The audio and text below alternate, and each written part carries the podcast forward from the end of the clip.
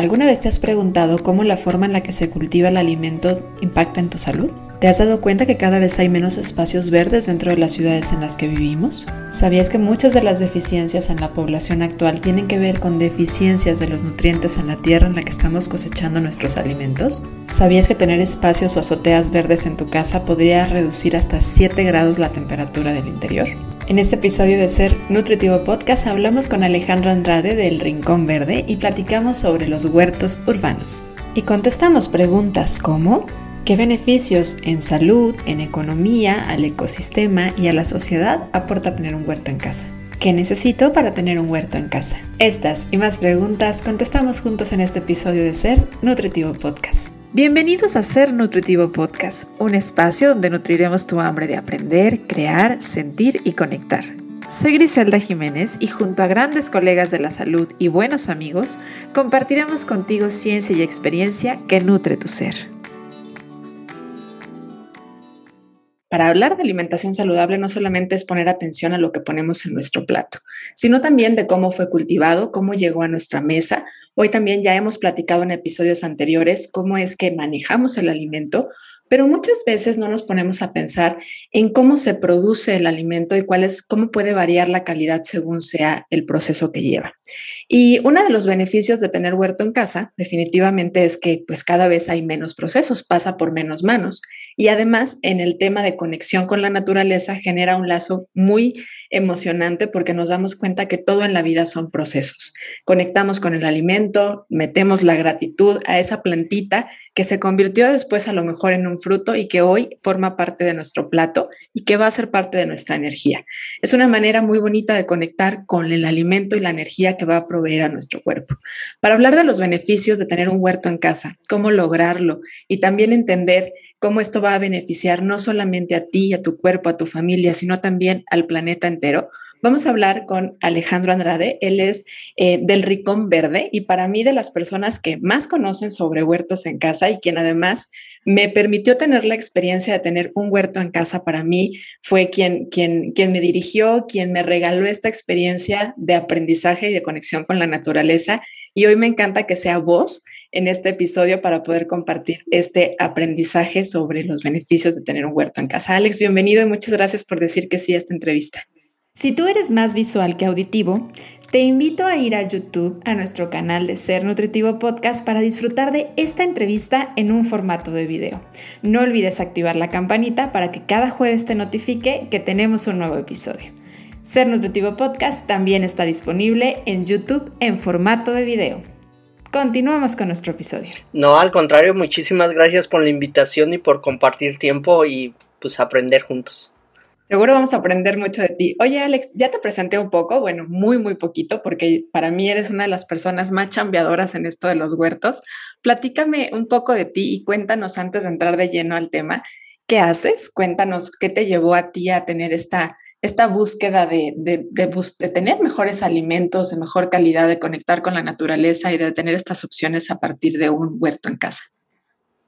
Pues mira, yo estudié ingeniería en sistemas y ahora pongo huertos, ¿no? Nada que ver con, lo que estudié, pero el ser ingeniero me llevó como esa también, la, cuestión metódica y, como muy organizada y ahora me ayuda. Pero descubrí esto de los huertos por necesidad, yo hace tiempo, pues antes en las grandes cadenas comerciales tenías que ir a comprar alimento y siempre te vendían o una sandía completa o la lechuga completa y al vivir solo, la verdad es que llegaba el fin de semana y tenía que tirar más de la mitad de los alimentos, porque también no sabemos el tiempo de vida de anaquel que tienen. Y entonces dije, no, debe de haber mejores maneras y ahí me involucré un poquito con todo este el tema de los huertos. También fui de los que mataba plantas y dije, no sirvo, pero ya después estuve ahí este, estudiando, tomé cursos, me empecé a clavar bien cañón en esto y hasta que logré mis primeros cultivos dije, sí, me gusta esto, ¿no? Entonces ya llevo siete años, ya me atreví a escribir tres libros, uno de huerto orgánico en casa, otro de control de plagas y enfermedades y el último que saqué es más como de plantas sagradas, ¿no? Eh, y ya también esto me llevó a estar investigando de composta, captación de agua de lluvia, ahorita estoy en certificación de ecotecnologías, en educadora ambiental. Y sí veo un gran potencial y me apasiona y, me encanta estar compartiendo. Soy de los que luego ya regaño de cierra el agua, no tires la basura, pon esto, pon lo otro, pero creo que hay maneras y formas de hacerlo y es ahí donde eh, creo que, que es el gran reto que tengo de cómo dirigirme a las personas, no regañándolas, sino educándolas y motivándolas a cuidar este maravilloso planeta que tenemos. Interesante, ¿no? Como tu, tu finalidad de haber desperdiciar menos, a lo mejor hasta por simple economía, terminó en beneficiar también al planeta. Y creo que eso es una de las grandes enseñanzas de un huerto, que te das cuenta que todo está conectado, que estamos conectados y que a partir de ese alimento recibimos energía, pero que también la vamos a regresar porque los residuos de ese alimento se van a regresar. Entonces es un ciclo de vida, si lo vemos y lo aprovechamos como tal, que le vamos a dar a nuestro planeta. Qué bonita, qué bonita tu historia y lo que te llevó a ti ahora, pues estar educando, porque la verdad es que parte de lo que hacen en el Rincón Verde es eso, acompañar y educar. Y es una forma muy bonita de, de, de volver a la naturaleza y de regresarle a la naturaleza mucho de lo que, de lo que nos da. Y ayúdenme a explicar un poquito de los beneficios. Me gustaría que nos fuéramos como por áreas, porque pues los beneficios de tener un huerto en casa son muchos, pero vamos empezando con el tema de la alimentación. ¿Cuáles son los beneficios individuales a la salud o a la alimentación de una persona que daría, pues tener tus cosechas que vas viendo, tus plantitas que van creciendo y de los cuales te vas a alimentar? Pues primero nos tendremos que remontar un poquito, Gris, a cómo se está haciendo la, agricultura hoy día, ¿no? Y, le echamos mucha culpa al campo, al productor, que por qué tantos químicos, que por qué utiliza aguas negras. Pues cierta manera ellos no tienen la culpa, ¿no? Finalmente también es un negocio y cuando ven los millones de personas que somos y que tenemos que alimentarlas y que afortunadamente muchos de nosotros tenemos todavía la fortuna de comer tres, cinco veces al día, pues es alimento, no son frutas, son verduras, son semillas, que eso se cultiva en el campo y alguien tiene que estar cuidándolo durante ocho horas, ¿no? Así como nosotros somos a lo mejor profesionales y le dedicamos tiempo a nuestra profesión, pues en el campo también, ¿no? Y a la hora de más demanda, más personas, más demanda, pues tuvieron que empezar a utilizar agroquímicos, herbicidas, pues para tener una mayor producción Tal vez en su momento no se dieron cuenta por ahí de los años 70 que empezó la revolución verde y dijeron pues la manera de producir más rápido, de color, que se vean bonitos, grandes, pues es inyectando químicos.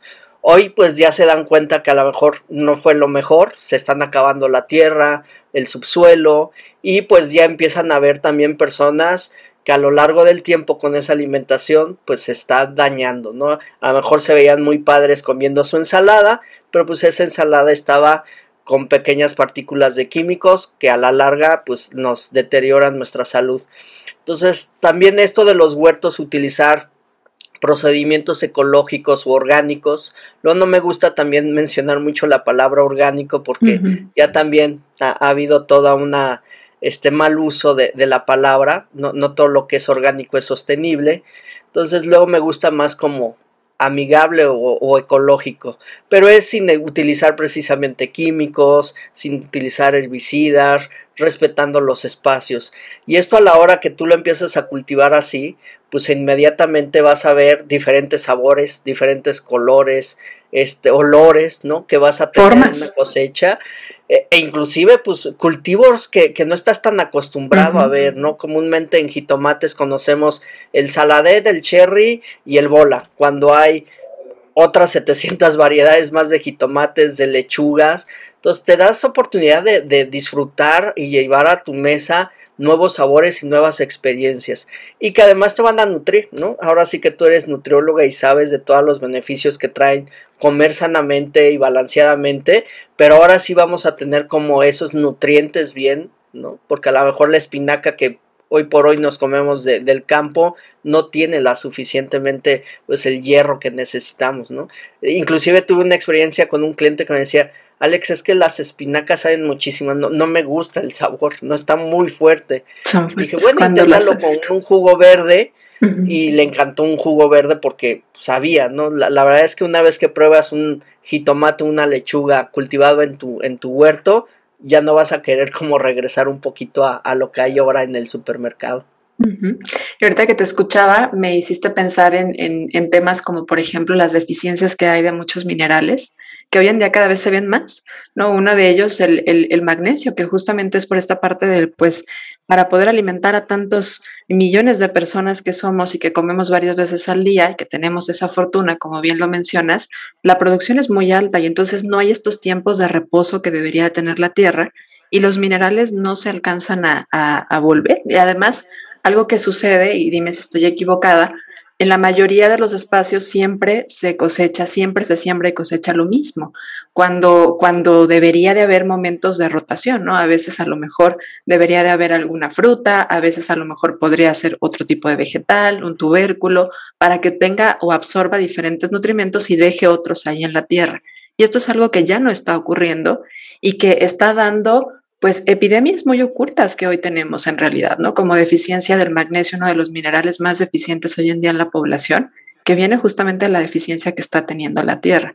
Y totalmente cierto, me hiciste recordar la experiencia de haber probado mucha más variedad de jitomates, y ahorita que pusiste el ejemplo del jitomate, ¿no? El jitomatito cherry tipo pera, color amarillo, que de repente es como, ay, amarillo, no es tan común, es más común verlo en rojo, y la formita, y esto entra en el tema de salud en la microbiota. Con frecuencia hablamos, cuando hablamos de salud digestiva, de lo importante que es comer al menos 30 vegetales diferentes en la semana. Pero cuando sacamos la cuenta de la diversidad que hay en el súper, pues la verdad es que qué rotación puedes tener si siempre están los mismos tipos de plátanos, si siempre están los mismos tipos de chiles, si siempre encuentras el mismo tipo de, de verduras de hoja verde y pues no salimos de hoja verde de la espinaca cuando en realidad existen muchos tipos de hoja verde y ahí encontramos la verdadera diversidad para nuestra microbiota. No por nada hoy hay tantos problemas en salud digestiva y tanta deficiencia en microorganismos que favorecerían a la salud y al equilibrio en este ecosistema interno que también tenemos nosotros. Entonces, es un aprovechar el ecosistema externo para poder nutrir a lo que nosotros somos, ¿no? Y, efectivamente en el tema de los sabores, el mejor pepino que he comido ha sido del huerto, de verdad, el color, el olor que tienen, la cantidad de semillas es diferente, es una experiencia sensorial y es una experiencia de conexión. Entonces es mucho el, nutrir en varios aspectos, ¿no? Entra también ahí la conexión con la naturaleza.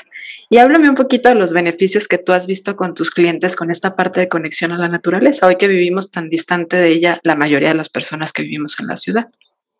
Principalmente con los niños me sorprende, Gris, porque eh, es, es uno quitar ese viejo mito de que la tierra ensucia es mala, este, no juegues con la tierra, ¿no? Al contrario, ¿no? Este, hoy a, los que tienen eh, un huerto y tienen a sus niños, les digo, invítenlos, o sea, se van a volver más responsables, se van a reconectar con la, la, tierra, van a ver que no es abrir el refrigerador y ya están las cosas ahí, ¿no? Ahorita, desafortunadamente, vivimos una, una época en que todo es instantáneo, abrimos, está o llamas y compras, delivery, ¿no?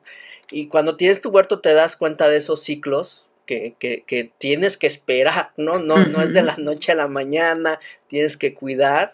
Entonces sí, los niños de repente empiezan a, a, ver que de una semillita crece una lechuga completa, que le salen muchas hojas, que llegan las mariposas, que llegan las abejas, que están las lombricitas y que no son malas tener las lombrices ahí, empiezan a ensuciarse otra vez, a jugar un poquito con el agua, ¿no?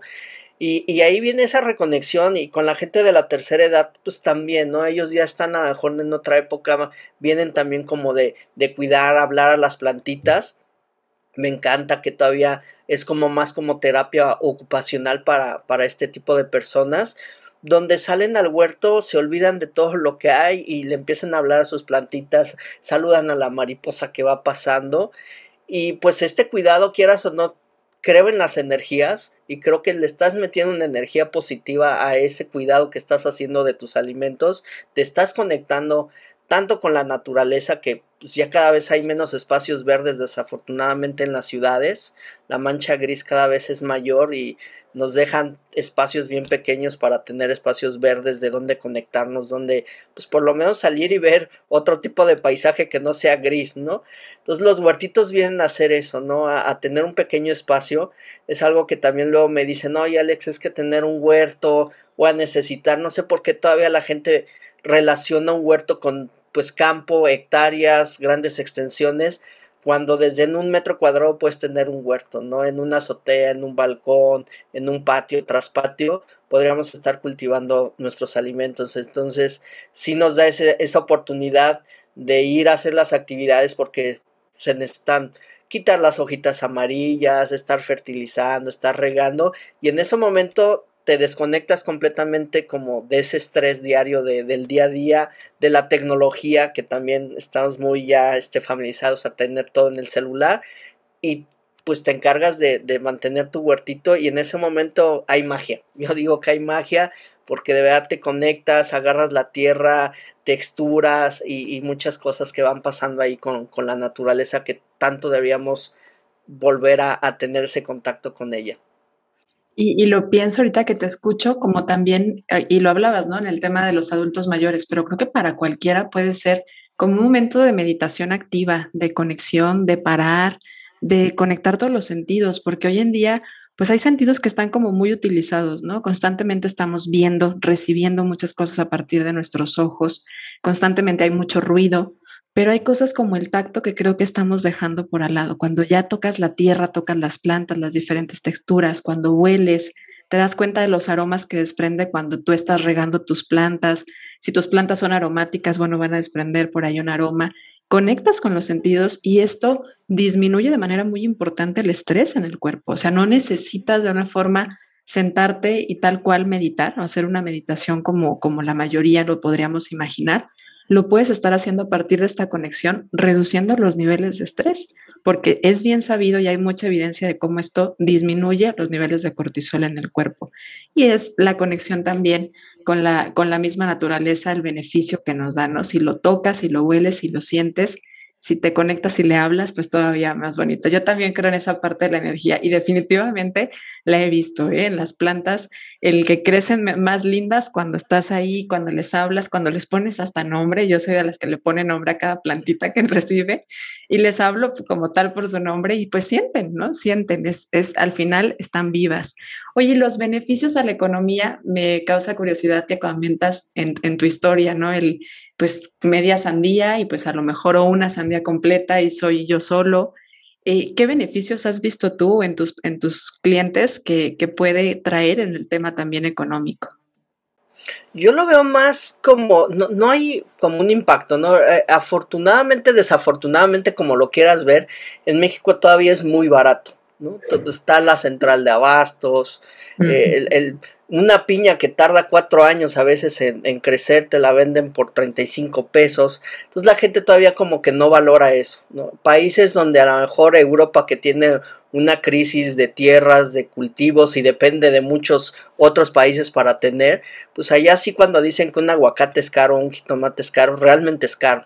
Entonces ahí sí la gente dijo, no, o sea, hay maneras, tengo el espacio, tengo el clima, pues nada más porque el país no es agricultor o no se quiere meter como en ese tema, pero sí se podría. Aquí en México a lo mejor si lo comparas en cuánto cuesta tener un huerto versus irlo a comprar, tal vez irlo a comprar eso, ¿no? Pero a la larga, lo que vas a pagar en servicios médicos, medicina, ahí entonces ya el balance creo que puede cambiar porque te estás alimentando de otra forma, estás eh, teniendo mejor tipo de alimento con mejores nutrientes. Entonces creo que ahí viene el beneficio si lo vemos a largo plazo, realmente económicamente va a ser más rentable. Más le añades beneficios como los que hablamos de le quitas el estrés, te reconectas, aprendes, generas espacios verdes dentro de la ciudad. Yo todavía tengo la ilusión, a, lo mejor es una utopía, pero de, de verdad si cada uno de nosotros en las azoteas o en nuestros patios tuviera aunque sea un pequeño huerto, creo que podríamos regresar a la época del trueque, ¿no? Donde yo junto con mis vecinos, mis familiares y amigos, yo tengo lechugas y te las cambio por jitomates, por berenjenas, por esto, y no habría necesidad ya de comprar este alimento. Entonces, eh, beneficios hay muchísimo, como también que sea hogar de los polinizadores, ¿no? Por ahí sabemos que las abejas pueden tener peligro de extinción si las seguimos, este, no las seguimos cuidando. y si se llegan a morir las abejitas, que son unos grandes polinizadores, tal vez nos podríamos quedar sin alimento porque ellos hacen ese, ese trabajo. Entonces también es refugio de las abejas, de los colibríes, de las estas que vienen y se alimentan y tienen un espacio en la ciudad donde ya a lo mejor un pajarito vuela y dice, pues, ¿dónde hay alimento? ¿Dónde hay un espacio fresco? Que ellos también lo necesitan, ¿no? Entonces también creo que estamos ayudando a esa cuestión de, de ayudar a, estos amigos que nos ayudan en la naturaleza a tener un pequeño espacio dentro de esta ciudad. Y es bien interesante porque de verdad sí ves animalitos que probablemente yo tenía años que no veía, ¿eh? años. O sea, por ejemplo, las catarinas, pues en la ciudad yo ya no las veo tan, tan seguido. Y empiezas a ver que llega uno y llega la mariposa y llega y es empiezas a hacer como una colonia chiquita, ¿no? De, de, de estos animalitos que, que, además nos están ayudando. Ahorita ya hablabas pues de este beneficio al medio ambiente, pero me imagino que dentro de pues las investigaciones que has hecho para hacer tus publicaciones de libros, ya hay fuerte evidencia de los beneficios que hay en el tema ambiental. Hoy que estamos en tanto problema con, con, con lo que le estamos haciendo a nuestro planeta, cómo sensibilizarnos y a lo mejor no es como por el lado económico directamente a nuestros bolsillos en este momento, sí para pensar en futuras generaciones o en el yo del futuro, porque esto no está tan lejano, cómo podríamos sensibilizarnos al beneficio que tiene el medio ambiente. Pues eh, primeramente por la huella de carbono, ¿no? Como creo lo, lo, lo mencionabas en la, en la introducción, el alimento al estar en el campo pasa por muchas manos, muchos procesos, ¿no? Este, entonces son camiones que llegan del campo, luego llegan a un centro, una empaquetadora todavía, y luego al centro de distribución, y del centro de distribución a la tienda donde ya compramos, y luego todavía nosotros agarramos el coche y vamos a comprarlo, ¿no? Todo eso genera una huella de carbono fuerte, más el uso desmedido, muchos saben que, que la agricultura es una de las industrias que más agua desperdicia y que contamina el subsuelo. Pues a la hora de que tenemos nuestro huertito, pues nada más es salir, cortar y regresar, ¿no? Entonces, ahora sí que kilómetro cero, que, es algo que luego se habla, ¿no? No generaríamos esa huella de carbono o compensaríamos con alguna otra que a lo mejor nosotros, pues a la hora de usar un coche para ir a nuestro trabajo, teniendo nuestro huerto, podríamos tener ahí un balance cero o un balance positivo, porque también las plantitas sean hortalizas, sean árboles o demás, pues nos ayudan también a purificar, ¿no? Ellos en su proceso de fotosíntesis reciben el CO2 y se quedan con el carbón y lo convierten en oxígeno para nosotros. Entonces, pues purificar aunque sea poquito, digo ahí tengo hasta números y mediciones de un huerto, teniendo un huerto de un metro cuadrado, realmente sí hay un impacto positivo en ese, en ese proceso de purificar el aire, ¿no? Y de gastar menos agua, porque también tengo las comparaciones de cuánta agua se utiliza en una agricultura convencional versus cuando tú estás eh, midiendo el uso del agua, porque también ahorita ya es un problema la, la, cuestión del agua, aprovechando el agua de lluvia inclusive, ¿no? Este, teniendo esa captación de agua de lluvia y demás. Entonces, créeme que el impacto positivo a, nuestro como bien dices, no, a lo mejor ya ni siquiera quieres regalar las hortalizas porque tú a lo mejor te gusta más la carne, ok, pero sí el transformar un espacio gris en un rincón verde eh, siempre va a ser positivo, ¿no? Creo que hoy hemos abusado, inclusive en la temperatura, se habla que si tienes áreas verdes, pues podríamos bajar hasta en 7 grados, creo es la, la, la cuestión de la temperatura en las ciudades, ¿no? Lo que sí he tenido también oportunidades que al instalar el huerto en, la azotea, pues precisamente como el sol ya no pega de, lleno al techo, sí se reduce también muchísimo la cuestión de la temperatura dentro de la casa. O sea que a lo mejor necesitamos usar menos el aire acondicionado, ¿no? Y también ahí viene un tema importante. Y ahorita pensaba, me hiciste recordar de hace poquito eh, tuvimos el bautizo de mi sobrina y entonces mi papá puso de, de botanas los apios y venían los apios venían como cuatro pedacitos de apio en una bolsita, ¿no? Y compró un paquete grande de apios. Y me acordé de cuando yo iba a sacar mis apios, o sea, ese tema también del plástico, el uso de plástico, que es impresionante. A veces te forran una manzana con un plástico, ¿no? Cosa que obviamente deberíamos de ya eh, quitar aún en cualquier lugar en donde nos están vendiendo, pero cuando tú lo estás teniendo en tu casa, pues es muchísimo menos el uso de plástico que va a haber. Y, y, eso te va a llevar también, Gris, a, hacer composta, ¿no? Entonces ya después esto va junto con pegado, ¿no? Los que inician composta terminan con huerto y los que empiezan con huerto terminan con eso y ya no decir de cuando te vuelves un poquito más experto, hacer tu banco de semillas, que también es buenísimo empezar a, recolectar semillas de tu huerto porque ya están adaptadas a la ciudad, este, sin químicos y demás, ¿no? Pero eh, si llegases a, a, desperdiciar algo de este alimento, este, de estos residuos sólidos, este, pues los orgánicos, perdón, pues podrías convertirlos en composta que finalmente van a venir a nutrir el suelo, ¿no? Eh, uno de los principales, algo así que, que, luego se nos olvida, ¿no? Pensamos que nada más de sol y agua viven las plantas. Entonces luego, pues, oye, pero es que si la riego, si le da el sol y ya se está poniendo amarilla, ¿qué pasa? Pues de repente cuando estamos eh, eh pues los nutrientes van bajando, van bajando. Comúnmente las macetas, si es muy bueno que tengan abajo hoyos para que filtre el exceso de agua, pues también los nutrientes se van a ir limpiando y al rato ya nada más tenemos ahí tierra sin nutrientes y las plantitas dicen, oye, ¿qué onda con mi nitrógeno, mi fósforo, mi carbono y todo lo demás? Ya, ya no tengo, ¿no?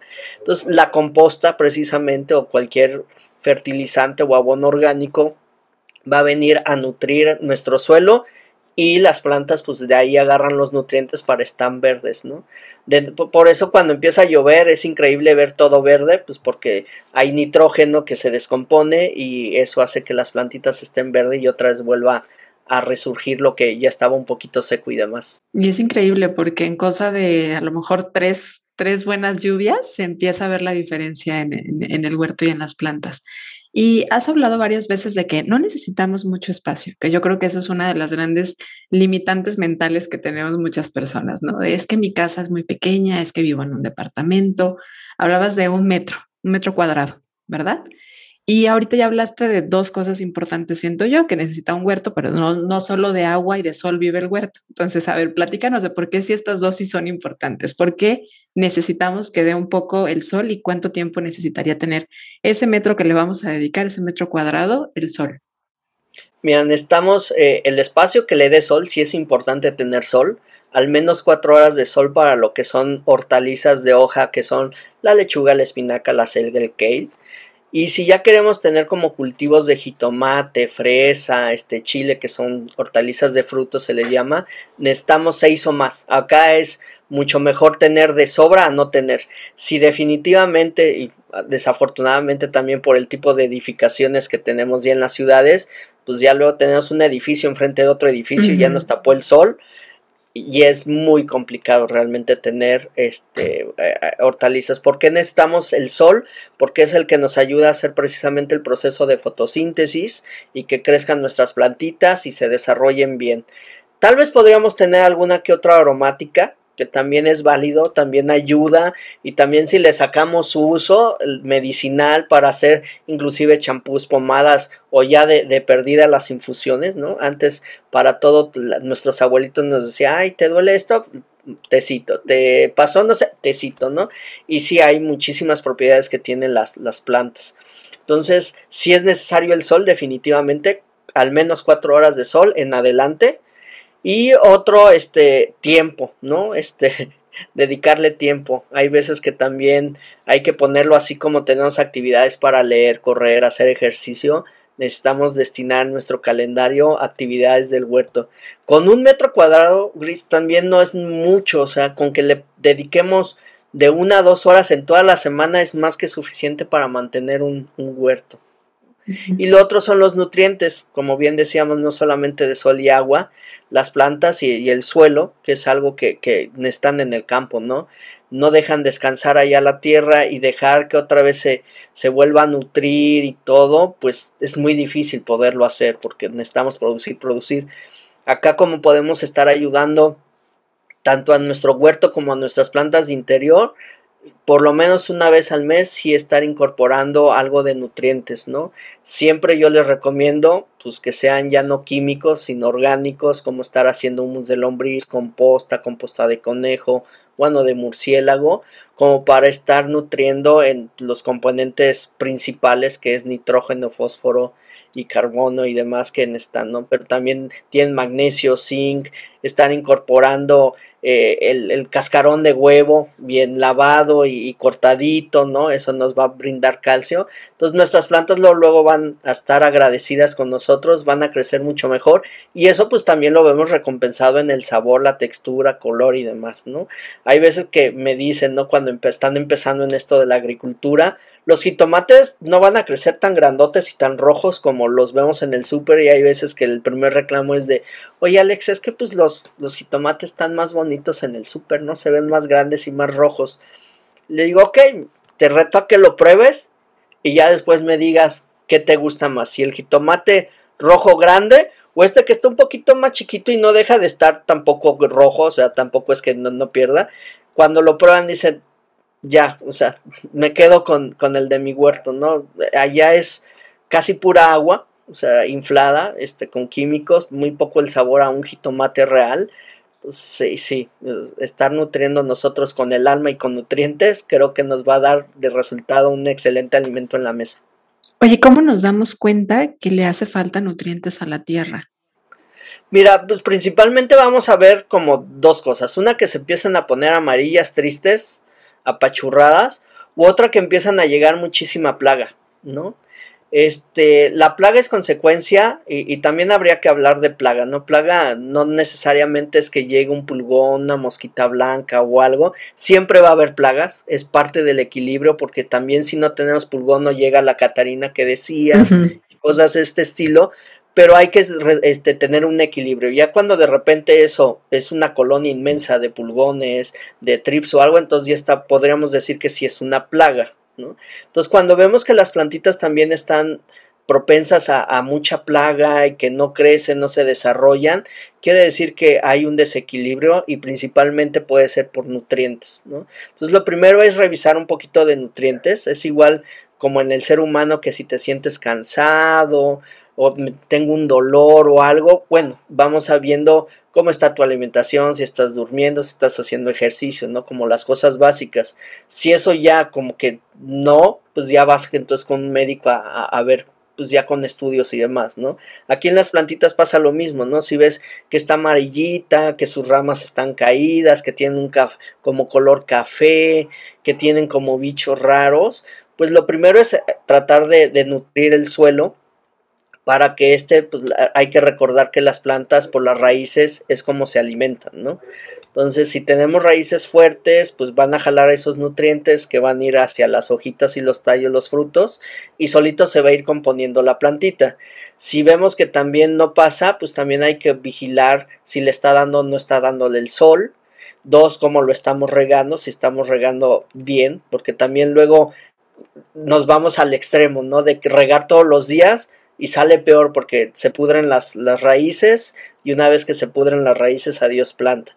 Entonces yo siempre les, les aconsejo, uno, pues sí, estarlo nutriendo una vez al mes y vemos que no, vigilar las cuestiones de la hora del sol y el riego. Si con esas tres no, entonces a lo mejor ya es una plaga, un virus, alguna enfermedad que ya hay que ver con tratar con algún insecticida, algún repelente, algún este, a lo mejor llega un hongo, entonces hay que aplicar algún método orgánico. Todo lo que yo recomiendo es con métodos orgánicos que podemos también hacer en casa, como preparar ajo, cebolla chile, un extracto de canela con manzanilla, con gobernadora, con cola de caballo, que las mismas plantas son inteligentes. La verdad es que me sorprende todo este mundo que saben que, que, inclusive teniendo algunas plantas aromáticas alrededor de nuestro huerto va a ayudar a que estas plagas no lleguen tan fuertes, ¿no?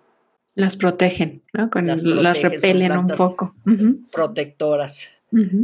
Oye, y para alguien que a lo mejor esté pensando, bueno, como que me voy a animar, sí hay como algunas recomendadas como a nivel, así como voy, inici voy, soy principiante, ahora ya soy expertise, ¿cómo irías así como de, de menos a más, para no andar matando plantas en, en este tránsito. Eh, eh, hijo, creo que aquí es mucho de, de, de ver, ¿no? Es mucho de, de, estar observando y experimentando. Que perdamos como ese miedo y ese cariño. Si son plantas, son...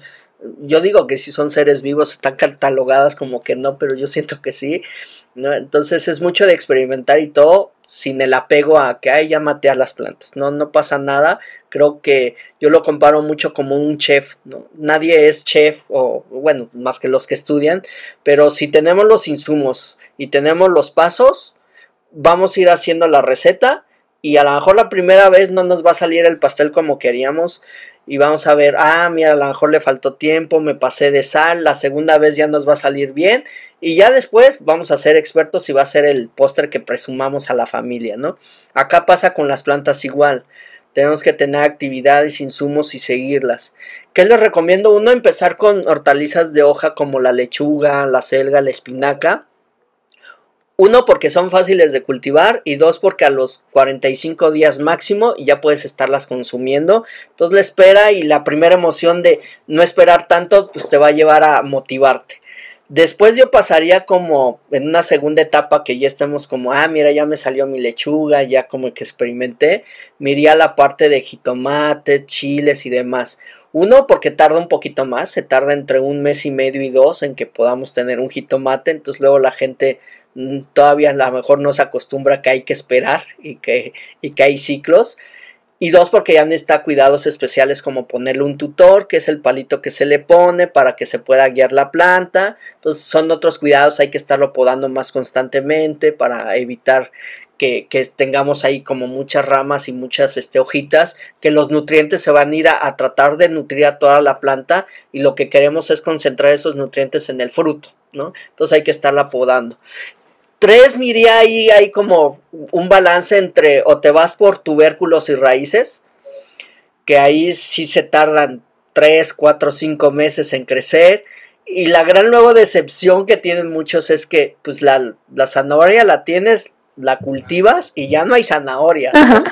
O sea, con las lechugas las vas arrancando las hojitas y van creciendo y te motivas, ¿no? Acá con un betabel, una zanahoria, la, la quitas y así de, cuatro meses y, ya, pues sí, ya, ¿no? O con ya como calabazas, pepinos, porque también la, manera de tutoriar es muy diferente. Inclusive luego hay que estar ayudando a polinizar porque salen y siempre hay eh, flor hembra y flor macho y si de repente no llega un polinizador pues nunca se va a convertir en, fruto, ¿no? Entonces son como los dos niveles como que diría ya, ¿no? Más, más de experto, pero las que empiezan con lechuga, selga y espinaca, créanme que, que si siguen una serie de pasos que es cuidarlas en cuestión de estarlas nutriendo, de ponerle su agüita y eh, inclusive pues hablarles bonito y, y ponerle ahí sus insecticidas o repelentes de prevención, van a tener resultados. Y algo que a mí me, llama mucho la atención también, que, que, promueven mucho en el Rincón Verde, es el tema de los germinados y me llama la atención mucho por el valor nutricional que tienen. Platícanos un poquito del valor nutricional, porque cuando yo les enseñé mi bote de germinados en las redes sociales, sí fue algo que me preguntaron, que yo no puedo hablar de esto porque esto lo tiene que hablar Alex en el podcast. Entonces, cuéntanos un poco de los beneficios. Sí, mira, ahí ya los, los, germinados yo lo veo como un complemento para personas que inclusive viven en un lugar que no tienen sol y dicen, bueno Alex, pues yo, yo, me quiero alimentar sanamente, ¿no? Entonces, los germinados creo que vienen a ser un complemento o una solución para, para ese tipo de personas, porque es alimento completamente vivo, además no necesitas mucho espacio en la mesa de tu cocina, la, lo puedes tener, de tu comedor, a los seis días ya puedes tener ese alimento, o sea, la lenteja a los tres días ya, el trigo inclusive a los tres días. Y créanme que eh, pues la semilla como tal tiene toda la genética y energía para crecer y abrirse paso, ¿no? Tiene toda esa información que necesita, sabe que es una lechuga y con nada más ahí sí nada más con agua y que esté en la oscuridad empieza a crecer eh, y empieza a dar vida. Entonces se dice que en los germinados, precisamente toda esa energía principal que tiene la semilla explota y lo que te estás comiendo es como lo más puro y lo que más vida tiene de una hortaliza, ¿no? No quiere decir que porque ahora crees que eso ya perdió esa vitalidad, pero sí es como lo más puro. Entonces tienen, además no es pesado, o sea, se recomienda muchísimo a gente que luego tiene quimioterapia, que luego llega un poquito pues así como afectada, que no quiere comer algo pesado, los germinados en hospitales y hay este inclusive estudios Eh, también las Olimpiadas de Londres empezaron a dar mucho a, los que practicaban nado. ¿Por qué? Porque ellos necesitaban desayunar y luego tenían la competencia, ¿no? Y decían, oye, pues mejor no desayuno, pero no por sí, porque si no, no va a tener energía. Y empezaron a, a consumir germinados de alfalfa, de frijol mungo de fenogreco y vieron que tenían la energía para una competición de ese nivel y que aparte se sentían muy ligeros, ¿no? Entonces creo que es un excelente complemento, muy fácil de hacer, o sea, después podríamos tener otro podcast gris de explicar y nos metemos a paso a paso porque es sencillo hacer germinado y realmente los resultados son increíbles. Lo puedes acompañar con una sopa, con una ensalada. Este, yo se lo he puesto al pozole, a los hot dogs, o sea, y ahí haces como un, complemento de, pues a lo mejor el hot dog no es lo más nutritivo, pero ya le pones un poquito de germinados y bueno, ¿no? Ya haces ahí un hot dog gourmet. sí, y ahorita, bueno, últimamente, no sé, tú, tú estás más metido en esto muchísimo más, pareciera que es una moda. ¿Tú consideras que el tener un huerto es una moda? Digo, porque esto viene mucho de países como Europa, lugares en donde es, como bien lo decías, es muy caro. ¿Tú crees que ahorita la llegada a México y a países eh, más de América se considere como una moda o crees que sea algo que sí se vaya a quedar? ¿Sabías que ahora Spotify te permite calificar tus podcasts favoritos? Si estamos dentro de tu lista, califícanos con 5 estrellas. Esto nos ayuda a posicionarnos de mejor manera en Spotify y lograr crecer nuestra comunidad. ¿Cómo hacerlo? Ingresa al perfil de Ser Nutritivo Podcast en Spotify. A un lado de la campanita encontrarás tres puntos en vertical seguido del texto que dice calificar este programa. Califícanos y ayúdanos a crecer. Ahora sí, regresamos al episodio. Mira, yo, yo ah, después de siete años siempre digo espero que ya el siguiente año se ponga de moda no me gusta el término y no quisiera que fuera moda, pero creo que para que algo llegue e impacte, creo que sí debe de venir como por moda y que como que en, e, e, en, Europa cuando yo fui a Barcelona, sí era así de, o sea, tu jitomate no es de tu huerto, o sea, estabas mal, ¿no? Estabas out de la moda, ¿no? ¿Qué te pasa? Entonces creo que debe de haber, ya después sí se va a instalar y, hay Canadá, un amigo se acaba de ir para allá y lo mandé a investigar un poquito y me dijo, es increíble Alex, acá hay lista de espera de dos años. La gente creo que se empieza a ser más consciente, empieza a investigar, empieza a ver ya un impacto, inclusive no, no lo hablamos, pero también hay una cuestión ahí de un beneficio de, de tejido social. Hoy desafortunadamente vives en un edificio y no sabes cuál es tu vecino de al lado cuando antes salías a jugar a la calle, recuerdo que mi mamá le podía dejar sin problema las llaves de la casa al vecino porque le tenía toda la confianza y se sabía aparte quién vivía, quién era su hijo, bla, bla, bla. Hoy, si acaso buenos días nos decimos. Entonces creo que el huerto en varios eh, países ha servido inclusive para unir ese tejido social y que otra vez empecemos a trabajar en equipo y a comunicarnos. Eh, entonces sí, creo que puede empezar como moda, no estoy tan de acuerdo, pero creo que esa moda ayudaría a que tenga un mayor impacto, que la gente quiera tener un huerto y ya después va a ver el impacto positivo que tiene en su vida en el planeta y en la de a su alrededor.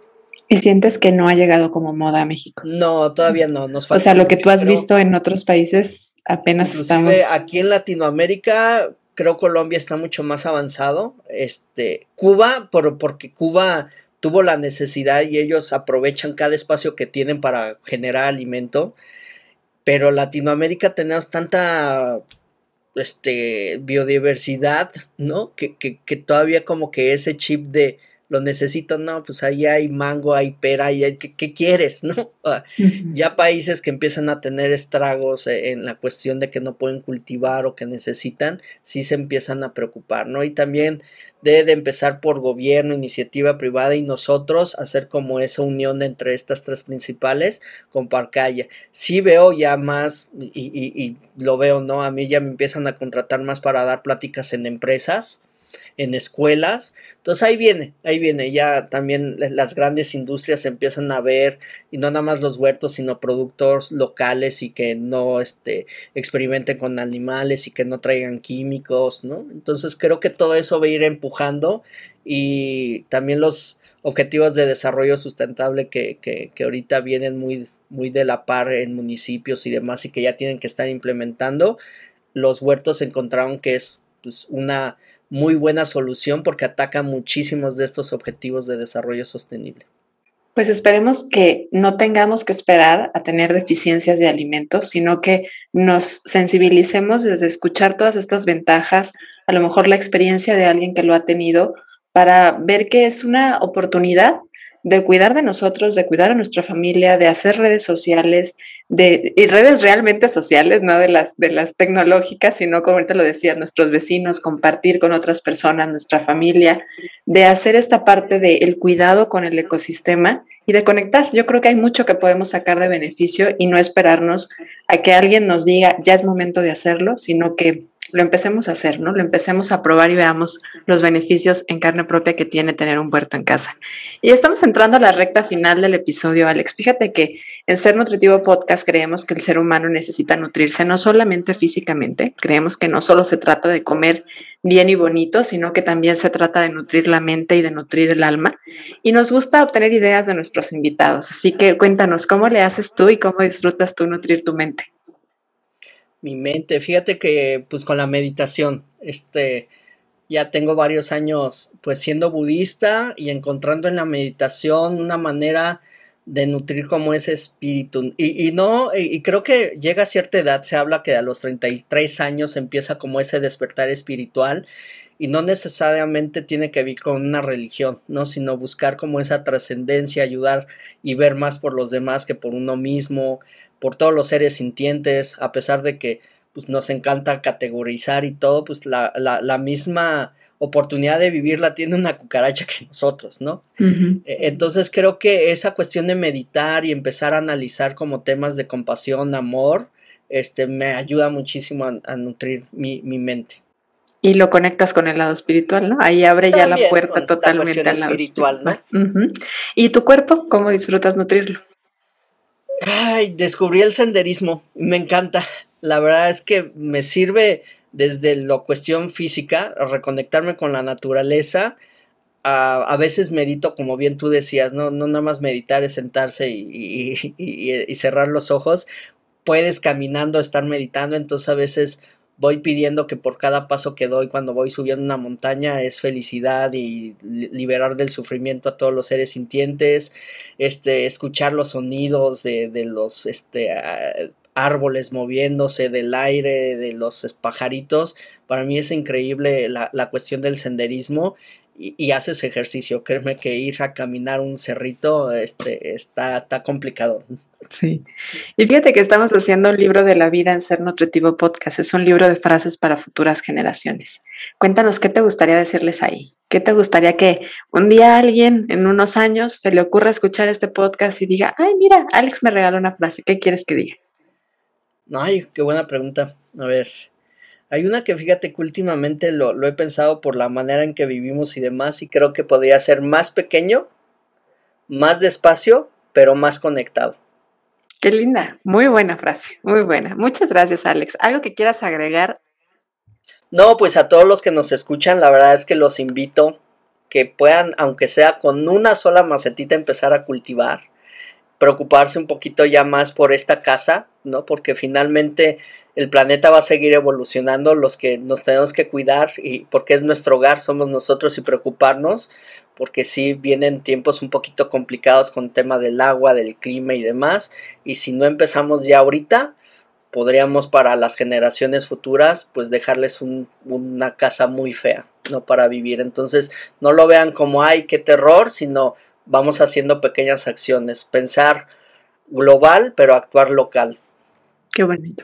Muchas gracias por regalarnos este mensaje tan de verdad que, que, que, muy llegador, porque yo creo que hoy en día necesitamos sensibilizarnos de que eso también es parte de nuestra trascendencia, ¿no? De repente nos preocupamos que porque si los hijos van a tener una casa, si los hijos van a tener una escuela, bueno, pues qué tal si te preocupas que los hijos y te ocupas en que tengan alimento, en que tengan un espacio verde, en el que tengan sombra, en el que tengan un aire limpio, en el que puedan disfrutar y conocer la hermosa diversidad que tenemos, no solo de alimentos, sino también de, de, animales en nuestro planeta y que no se vayan extinguiendo. Y eso es parte de lo que podemos hacer hoy en día. Alex, muchas gracias. Gracias por el tiempo y gracias por compartirnos. Y a ti que nos escuchaste, muchas gracias por ser parte de Ser Nutritivo Podcast. Recuerda que cada jueves encuentras un episodio nuevo, así que nos escuchamos la próxima semana. Gracias.